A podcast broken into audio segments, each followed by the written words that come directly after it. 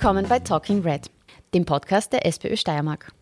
Für alle, die heute zum ersten Mal reinhören, mein Name ist Julia Lienhardt und ich bin euer Podcast-Host. Bei Talking Red wird auf verständliche und hoffentlich auch einigermaßen unterhaltsame Weise über gesellschaftspolitische Themen diskutiert. Nicht nur mit Politikerinnen und Politikern, sondern auch mit ganz normalen Menschen.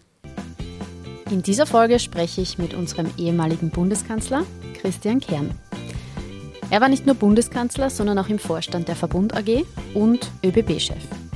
Wir sprechen über die explodierenden Strompreise, die Gründe dafür und mögliche Lösungen. Außerdem über das Thema, das uns schon die ganze Woche beschäftigt, die Causa Wien Energie. Herzlich willkommen, Christian. Danke, dass du dir heute Zeit nimmst. Danke für die Einladung. Gleich zum Thema Wien Energie. Ich bin schon sehr gespannt auf deine Analyse der Situation. Ist es Spekulation oder ist es normales Vorgehen im Strommarkt gepaart mit, die ÖVP nutzt das jetzt für SPÖ-Bashing? Was sagst du dazu? Also ich glaube, wenn man das Ganze von den tagespolitischen Streitigkeiten äh, loslöst, die in einer gewissen Weise wirklich beschämend waren, ähm, muss man sagen, das, was wir heute über den ganzen Vorgang wissen, reicht wahrscheinlich nicht, um die Sache endgültig zu beurteilen. Grundsätzlich ist es äh, natürlich so, dass äh, Absicherungsgeschäfte von Stromlieferverträgen an den Börsen oder an den äh, Großhandelsmärkten in der Tat etwas ist, das in weit jedes bisschen größere Unternehmen praktiziert. Ähm, die Frage, wie das gestaltet worden ist, äh, wird man allerdings erst in den nächsten Tagen erfahren und dann wird man sich ein Urteil bilden können. Im Moment kann ich nur einmal sagen, natürlich ist es so, dass wenn ein Unternehmen so einen Liquiditätsbedarf hat, ähm, dass das einem auf ein Problem hindeutet. Äh, darüber brauchen wir ja gar nicht diskutieren, aber ich glaube, das kann man jetzt in Ruhe analysieren, die Konsequenzen ziehen. Und ich denke, das, was ähm, hier, hier gesagt worden ist, dass es am Ende zu keinen Verlusten kommen sollte, ähm, das scheint mir dann doch eine gewissen Weise eine belastbare Aussage zu sein. Mhm. Und warum geht es der Wien Energie so und anderen Energieversorgern im Land nicht? Ähm, kommt das eventuell noch und kann das dann auch so spontan kommen? Schau, über die Geschichte möchte ich wirklich nicht mutmaßen. Das ist wirklich heikel. Ein Unternehmen äh, das in einer solchen Lage ist, braucht eigentlich keine Zurufe von äh, außen von Leuten, die nur Halbwissen haben. Dazu zähle ich mich in dem Fall auch. Das muss man allerdings umgekehrt konsequent aufarbeiten. Das ist schon das, was das Management verstehen muss, dass die da äh, transparent agieren und kommunizieren müssen. Das hat ja gestern der Wiener Bürgermeister auch zu Recht kritisiert. Äh, das geht natürlich nicht, weil am Ende hast du dann immer ein bisschen das Problem, äh, dass die Politik den Kopf hinhalten muss, wenn was schief geht, äh, aber gleichzeitig das Management hier nicht offen kommuniziert hat. Also das muss man vermeiden. Mhm. Gut, jetzt haben wir einerseits ähm, eben Unternehmen, die, die solchen finanziellen Hilfen brauchen und andererseits haben wir aber auch Unternehmen, die Übergewinne haben. Äh, sprechen wir vielleicht über diese Übergewinne und was wir damit machen können. Es gibt ja zum Beispiel das Modell von AK und Gewerkschaft. Das sieht eine Sondersteuer vor. Das heißt, Übergewinne von 10 Prozent werden per 60 Prozent abgeschöpft, Übergewinne von 30 Prozent werden mit 90 Prozent äh, versteuert. Was sagst du zu so einer Abschöpfung, zu so einer Sondersteuer? Ich finde, dass äh, die Kollegen von der AK und vom ÖGB das sehr gut überlegt haben. Das ist sehr ausgewogen. Interessanterweise haben es zwei ehemalige Mitarbeiter von mir auch gemacht, hat mich sehr gefreut. Guter konstruktiver Vorschlag und ich glaube, da muss man das tun, weil die Realität ist ja, ich sage das immer anhand meines alten Beispiels Verbund, äh, der Wert der Wasserkrafterzeugung des Verbundkonzerns ist jetzt derzeit mit Stand heute um 17, 18 Milliarden Euro innerhalb eines Jahres gestiegen. Wenn sich dann ähm, äh, die Regierung auf die Schultern klopft und sagt, aber wir schütten jetzt 400 Millionen Euro Dividende aus, ist das natürlich absurd und dem Vorgang nicht angemessen. Du kannst nicht 17 Milliarden Mehrwert haben und sagen, 400 Millionen ist die Sonderdividende. Das steht in keiner Relation. Und noch krasser ist es bei den privaten Produzenten von Wind- und Solarenergie. Dort ist nämlich Folgendes passiert, dass die Gemeinschaft der Stromkonsumenten, also wir alle, ähm, sozusagen höhere Tarife denen gewährt haben. Das heißt, in der Vergangenheit haben die dafür, dass sie diese Kraftwerke gebaut haben, höhere Preise bekommen, als der Markt eigentlich vorsehen würde. Das heißt, wir haben sie so gefördert.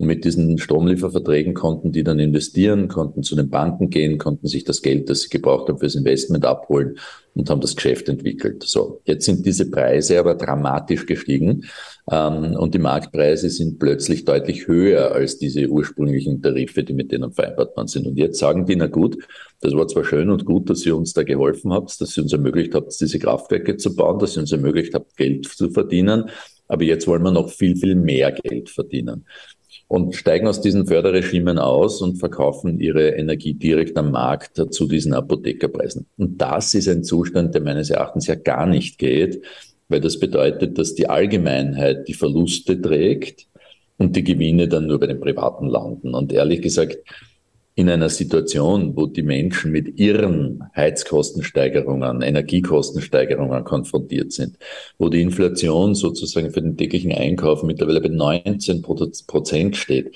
ist es unerträglich, dass da einzelne großartige Gewinne auf Kosten der Allgemeinheit machen. Also ehrlich gesagt, das ist ja alles äh, fast schon obszön und den Menschen nicht zumutbar. Und jetzt kommt noch ein Punkt, entschuldigst, wenn ich ein bisschen lang bin. Äh, ich glaube ja, dass das, was die AK und der ÖGB da vorgelegt haben, ein sehr gutes Modell ist. Man auch über diese Deckelungen reden muss, weil das kurzfristig hilft. Aber alles das wird nicht reichen. Weil das Problem, das wir haben, ist viel, viel dramatischer. Das ist so, diese Maßnahmen, die jetzt diskutiert werden, als ob wir auf einen offenen Oberschenkelbruch ein Pflaster kleben. Das wird die Blutung nicht stoppen. Was wir erlebt haben, ist, dass dieser Energiemarkt mittlerweile wie im Wilden Westen funktioniert. Das ist ein echtes Spekulationsrodeo geworden, ähm, zu Lasten der Bevölkerung, zu Lasten der Wirtschaft und der Arbeitsplätze. Und das gehört jetzt unterbunden. Den Zeitpunkt, wo wir den Markt reformieren können, den hatten wir vielleicht im Februar, vielleicht hatten wir den im März. Aber was wir jetzt haben, ist, wir stehen auf einer brennenden Plattform.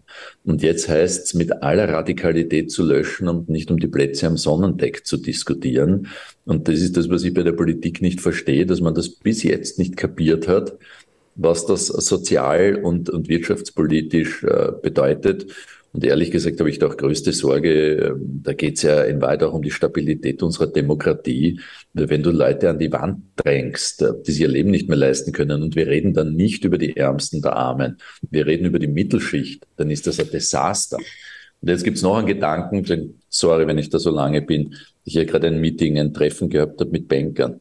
Jetzt passieren noch zwei Sachen. Durch diese ganze verrückte Inflationsgeschichte steigen die Mieten gewaltig an. Also du hast das Grundbedürfnis Energie dramatisch teurer, Nahrungsmittel, nächstes Grundbedürfnis dramatisch teurer und jetzt kommt das Wohnen als nächstes dran mit dramatischen Verteuerungen über die Mietpreisanpassungen. Und parallel dazu steigen die Zinsen für die Kredite. Das heißt, die Häuselbauer oder die Leute, die eine Wohnung gekauft haben oder einen variablen Kredit haben, haben plötzlich signifikant höhere Raten zu zahlen. Das heißt, die zahlen mehr für Energie, mehr für Nahrungsmittel und mehr fürs Wohnen, sowohl als Mieter als auch als Eigentümer, der einen Kredit offen hat. Das ist ein, das ist Sprengstoff in unserer Gesellschaft. Sprengstoff. Und wer sich da nicht drum kümmert, also ehrlich gesagt, der handelt fahrlässig. Hm. Was müsste die Bundesregierung jetzt tun? Also konsequent in den Strommarkt eingreifen, weil das ist die Quelle für die äh, Inflation. Von dort geht die ganze Inflationsentwicklung aus. Äh, dieses ganze Spekulationsgeschäft gehört beendet. Äh, wenn du heute drauf schaust, siehst du, dass wir Gas aus äh, Norwegen, aus der Nordsee, aus Russland deutlich niedriger importieren, zu niedrigeren Preisen, als es an der Börse gehandelt werden. Da verdienen Spekulanten dazwischen ein ordentliches Geld. Diese höheren Preise werden dann wieder weitergegeben an Haushalte, Wirtschaft. Geht nicht, muss man abstellen. Also in Weit muss man diesen Handel absetzen und sagen, okay, die Deregulierung der Energiemärkte war ein Fehler. Wir brauchen wieder ein reguliertes System mit berechenbaren äh, Preisen. Das muss man zumindest einmal jetzt für ein Jahr machen, den Handel aussetzen, diese Spekulation aussetzen und dann in Ruhe nachdenken darüber, wie ein zukünftiges Modell ausschaut. Aber das zerstört unsere Wirtschaft und das zerstört den sozialen Zusammenhalt. Da kann man nur noch radikal handeln. Mhm. Und glaubst du, dass am 9. glaubst du, dass am 9. September beim Sondertreffen der EU-Energieministerinnen so eine Lösung beschlossen werden könnte? Oder was können wir uns davon erwarten von diesem Treffen? Also das Positive ist, dass der Diskussionsprozess auf der EU-Ebene jetzt tatsächlich begonnen hat. Ähm, das Negative ist, dass manche immer noch äh, diese absurde Marktideologie haben, die glauben, dass man mit kosmetischen Eingriffen das Problem lösen kann. Und in der EU ist es halt so, dass wenn sich einer querlegt, äh, der viel äh, verhindern kann, man wird sehen, wie sich die großen Länder entscheiden, wie das vor allem Deutschland tun wird, äh, wie das auch Österreich tun wird. Wir in Österreich haben Eingriffe in die Marktarchitektur ähm, im November und Dezember schon verhindert. Also muss man ganz klar sagen, unsere Bundesregierung hat gesagt, wir wollen das nicht hat sich da von Experten beraten lassen, die natürlich die Nutznießer dieses Systems sind. Ist eh klar, wenn du den Bock zum Gärtner machst, wenn du den, der maßgeblich profitiert, um seine Meinung fragst, wie das System verändert werden soll, na, no, na, sagt dir der, ähm, hört's auf damit, weil wir verdienen zu viel. Und dort stehen wir halt, dass die Politik da besser analysieren muss, konsequenter handeln muss. Und ähm, ich meine, dieses Kopf in den Sand stecken, das geht einfach nicht mehr. Mhm. Wie wird das jetzt weitergehen? Was müssen wir als Endverbraucherinnen, als Gesellschaft, mit welchen Veränderungen müssen wir rechnen? Vielleicht schlimmstenfalls und bestenfalls, weil so wirklich kann man es ja nicht voraussehen. Was glaubst du, wie wird sich das in den nächsten Monaten entwickeln für uns? Ich glaube, dass wir zwei ganz große Herausforderungen haben. Die eine ist, ähm, wir brauchen jetzt diese Markteingriffe. Man hat das ja auch gesehen ähm, an, den, an den Börsenmärkten, weil die EU-Kommission hat gesagt, okay, wir sind bereit, über Eingriffe zu reden. Und dann ist der Preis innerhalb von drei Tagen um 60 Prozent verfallen. 60 Prozent. So, weil natürlich die Spekulanten jetzt Angst haben, dass ihr Geschäftsmodell ähm, äh, nicht mehr funktioniert. Also das sieht man schon, was das für einen Einfluss hat. Das muss man verlangen und einfordern. Da muss man Druck auf die Regierung machen machen, muss man Druck auf die EU machen. Ähm, das gehört jetzt dringendst, dringendst äh, gemacht. Und dann ist natürlich äh, entscheidend, äh, diese Strom- und Energiemärkte funktionieren im Wesentlichen auf Angebot und Nachfrage. Also musst du zwei Dinge tun. Einerseits das Angebot erhöhen. Das heißt, wir müssen die erneuerbare Energie viel, viel schneller ausbauen, als wir das ursprünglich geplant haben. Ähm, da haben wir sicherlich auch wir unter sozialdemokratischer Führung zu wenig gemacht und jetzt erst recht. Äh, passiert zu wenig. Ähm, und das Zweite, was du tun musst, du wirst auch über Energieeinsparungen reden müssen. Die Deutschen haben gestern beschlossen, öffentliche Gebäude werden nur noch mit 19 Grad beheizt, äh, haben eine Reihe von Vorschriften gemacht, was Beleuchtung und ähnliches betrifft. Warum wir das in Österreich nicht haben, verstehe ich nicht, weil das ist auch ein Mittel, um die Preise etwas äh, wieder runterzubringen. Ähm, nicht angenehm, wird nicht jeden freuen, aber ist notwendig. Und ich glaube, diese zwei Sachen das sind die, die jetzt passieren müssen, ein Markteingriff und Angebot und Nachfragestrukturen verändern. Mhm. Apropos erneuerbare Energien, äh, wenn wir jetzt auf auch verstärkt Photovoltaik setzen, äh, wir kommen ja jetzt gerade aus einer Abhängigkeit vom russischen Gas raus, bewegen wir uns jetzt vielleicht in die nächste Abhängigkeit äh, von China aufgrund der Photovoltaikproduktion? Ähm, da hast du völlig recht, weil wir haben heute die absurde Situation, so ein Photovoltaikpanel besteht ja aus verschiedenen äh, Elementen. Und wenn du dir die anschaust, diese Siliziumscheiben, dann die Zellen, dann das Glas, äh, dann, dann äh, das gesamte Panel, dann ist es so, dass 80 äh, bis 95 Prozent der Produkte, die in äh, Europa verbaut werden, aus chinesischer Fertigung kommen.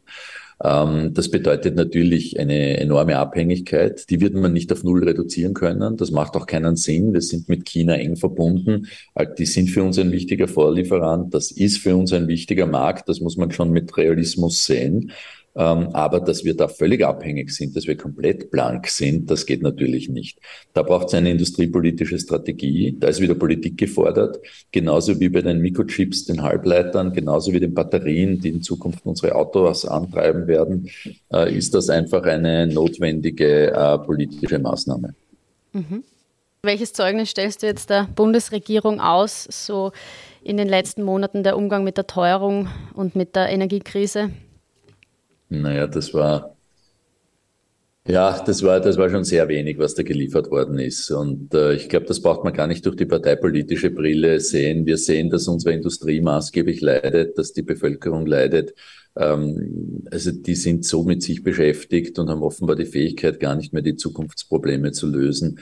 Das ist schwierig. Ich kann nur sagen, wir Sozialdemokraten müssen uns auch vorbereiten.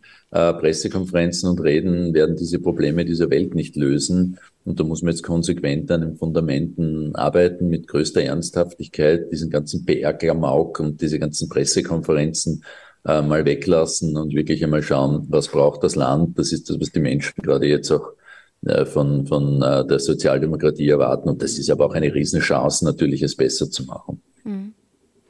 Was ich jetzt noch nicht ganz rausgehört habe, ist so deine Meinung, wie uns das jetzt wirklich als, als Gesellschaft, für unseren Zusammenhalt, für unseren Wohlstand. Ja, du sprichst davon, dass es auch die Mittelschicht betreffen wird oder schon betrifft.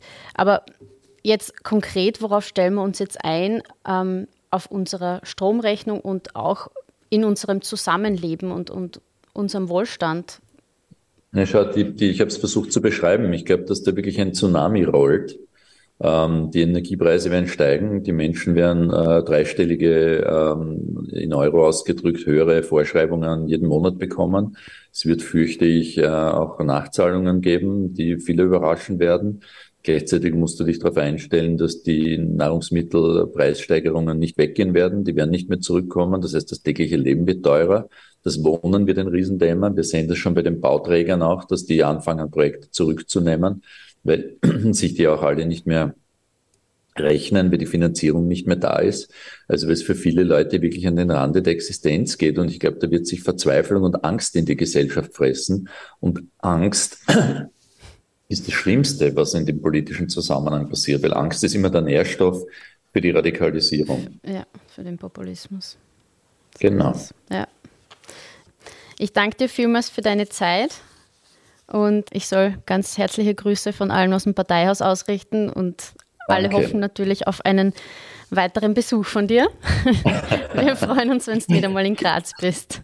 Das mache ich sicher. Also ich komme bestimmt vorbei. Der Kaffee war ja erstklassig bei euch. Ja. Ja, super, da freuen wir uns. Passt, dann wünsche ich dir Danke. noch einen schönen Tag. Danke für deine Tag. Zeit. Ciao. Tschüss. Ciao. Danke fürs Zuhören und bis zum nächsten Mal bei Talking Red.